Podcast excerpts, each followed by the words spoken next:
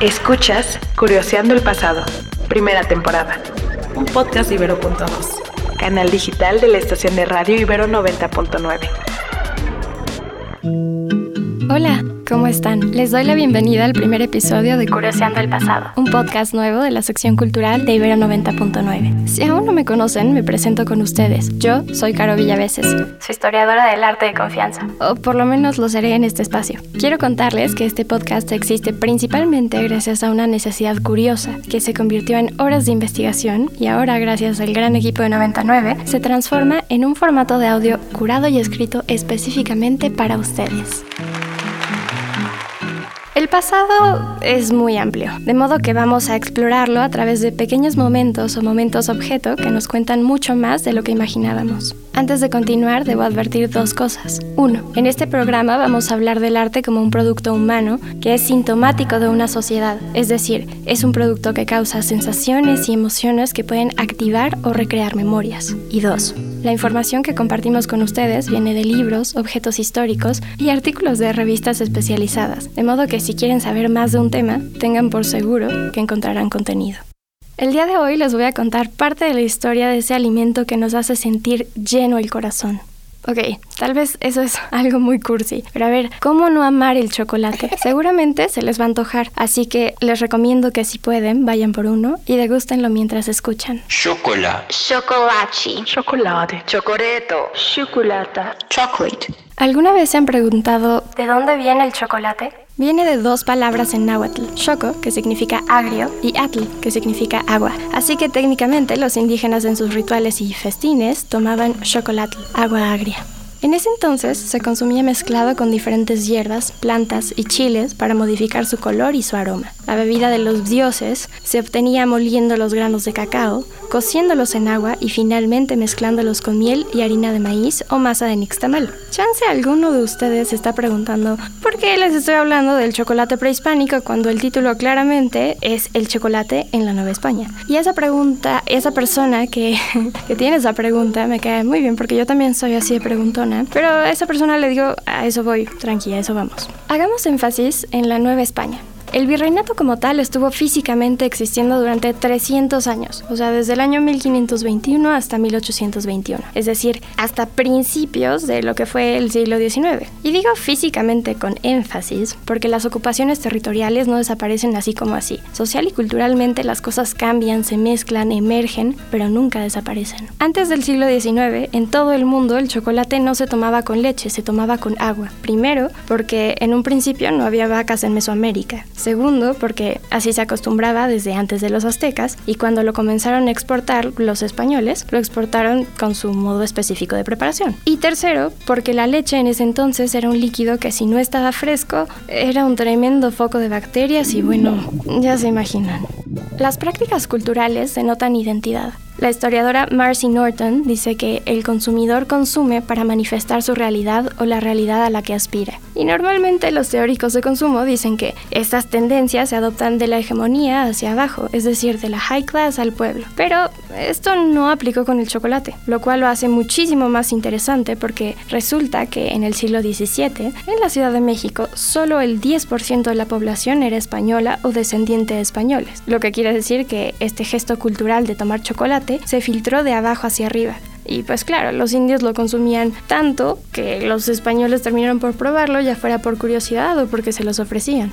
Y precisamente ese fue el caso de varios frailes o encomenderos que visitaban, ya saben, para bautizar, evangelizar o cobrar impuestos de la corona. Antes de que me acusen de algo, porque acabo de mencionar una palabra conflictiva en épocas modernas, cuando se habla de la Nueva España, históricamente en este periodo es correcto hacer el uso de la palabra indios porque estamos hablando de los nativos que vivían en las Indias occidentales. En este programa y esta estación respetamos a todos y no queremos faltarle el respeto a nadie, pero estamos hablando entonces de indios de las Indias occidentales, que es prácticamente todo lo que se descubrió gracias a Colón. Continuemos. Poco a poco, todos en la sociedad novohispana adoptaron el chocolate bebiéndolo varias veces al día. Mucha gente piensa que el consumo masivo de café y eso de invitar a la gente a tomar café se dio antes que el fenómeno del chocolate, lo cual es completamente anacrónico porque el chocolate se comenzó a exportar y a consumir de manera cotidiana casi dos siglos antes. El chocolate muy pronto se volvió parte de esta nueva cultura mestiza. Y claro, mientras que a unos les parecía una delicia, a otros les parecía algo terrible. Uno de los fanáticos de esta bebida vida fue el marqués de Mancera, quien para no ensuciarse cuando bebía chocolate se ingenió un platito de porcelana donde al centro encajaba la jícara de chocolate. Imagínense un platito redondo con una abrazadera como los candelabros de mano, donde al centro en vez de ir una vela le pones la jicarita con el líquido. Y vas caminando y platicando y existiendo con tu chocolate en mano.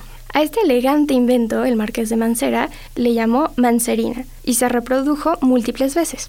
De hecho, uno de los momentos en los que decidí que este tema me encantaba fue una vez que tuve la oportunidad de visitar la bodega del Museo Franz Mayer y casualmente nos platicaron de este objeto. Si alguna vez tienen curiosidad de ver uno en persona, visiten el Franz. Por otro lado, Sonia Corcuera, en su maravilloso libro Entre Gula y Templanza, un aspecto de la historia mexicana, nos cuenta de un monje inglés que visitó México en 1625 y que escribió, bastante molesto al parecer, cómo unas señoras en Chiapas hacían que sus criadas les llevaran chocolate en plena misa y no les importaba si el obispo se molestaba. Como les decía, había de todo. Indios que bebían chocolate para tener energía en el día, mujeres que hasta en misa tomaban chocolate, por golosas, gente que se reunía a tomarlo, monjas carmelitas que renunciaban a él de por vida. Incluso había gente que creía que el chocolate era un medio para crear hechizos y pociones de amor. Y eso sí es un hecho, porque hay registros del siglo XVII donde la Santa Inquisición perseguía a personas, en su mayoría mujeres, por según esto andar usando el chocolate para este tipo de amarres. Lo cual comprueba que el chocolate es y siempre ha sido todo un fenómeno y esta noción de asociarle con el amor no es algo nuevo, solo que ahora regalar chocolate se toma más como un símbolo de cariño, no como un hechizo. Habrá objeciones, pero a veces es bonito que los tiempos cambien. Todas las personas que sí me hicieron caso y están tomando chocolate en este momento, les pregunto, ¿qué tal la espuma? ¿Sabían que la espuma siempre fue deseada? En 1618, Bartolomé Marradón, un médico y escritor que visitó la Nueva España, dijo, El uso del chocolate es tan familiar y frecuente entre todos los indios que no hay un espacio en el mercado en el que no hay una mujer con su vasija, su molinillo y sus recipientes para recolectar y enfriar la espuma. Otros cronistas relataban que se debía abrir muy bien la boca para que la espuma cupiese. Algunos expertos dicen que la forma de servir el chocolate tiene que ser con cierta altura específica para producir espuma. Imagínense la espuma del chocolate veracruzano. En temas pictóricos, hay una pintura de Antonio Ponce, un pintor español que pintaba bodegones. Y para quien no sabe qué es un bodegón, se trata de una pintura de naturaleza muerta, o sea, comida, rocas o plantas y alguno que otro artefacto o herramienta humana. Y bueno, este bodegón de Antonio Ponce muestra, además de frutas dulces y pescado, dos jicaritas para chocolate y un molinillo. Este detalle es mega increíble porque es una muestra de que en España no solo se había asimilado culturalmente el tomar chocolate, sino que también se había exportado su herramienta para prepararlo. Así que sí, el chocolate pasó por un proceso de aculturación en el mundo occidental y fue tan bien recibido que hasta empezaron a manufacturar piezas específicas en todo el mundo para su consumo. Por ejemplo, hace poco me encontraba revisando un inventario de cosas de una marquesa que murió en 1695 en la Nueva España. Su nombre completo era Doña Teresa Francisca María de Guadalupe Retespaz Vera.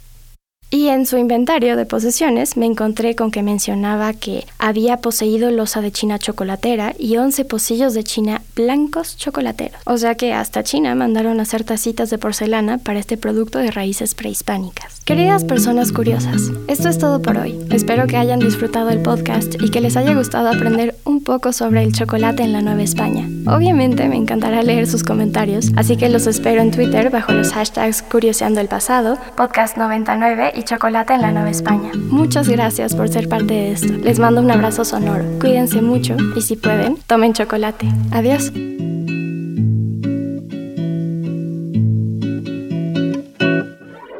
Escuchaste Curioseando el Pasado, primera temporada. Disponible en plataformas de audio y en el sitio ibero99.fm. nos estamos refiriendo justamente a una campaña de desaparición de los rótulos de los puestos de comida, de los puestos callejeros, porque la alcaldesa pues tenía la intención de homologar, de limpiar visualmente a la ciudad, empezando pues por la alcaldía Cuauhtémoc, pero sin querer queriendo, esto se convirtió en una polémica súper candente porque pues los rótulos son eso, patrimonio cultural, visual de nuestra ciudad. Del arte al hecho. Un programa en el que a partir de una obra de arte analizamos un contexto histórico. Yo soy Valeria Sánchez Michel. Y yo, Sara Gabriela Vaz. Y juntas queremos platicarte sobre arte y cultura. Escucha, Historia del Arte, segunda temporada. Un podcast de Ibero.2, canal digital de la estación de radio Ibero 90.9.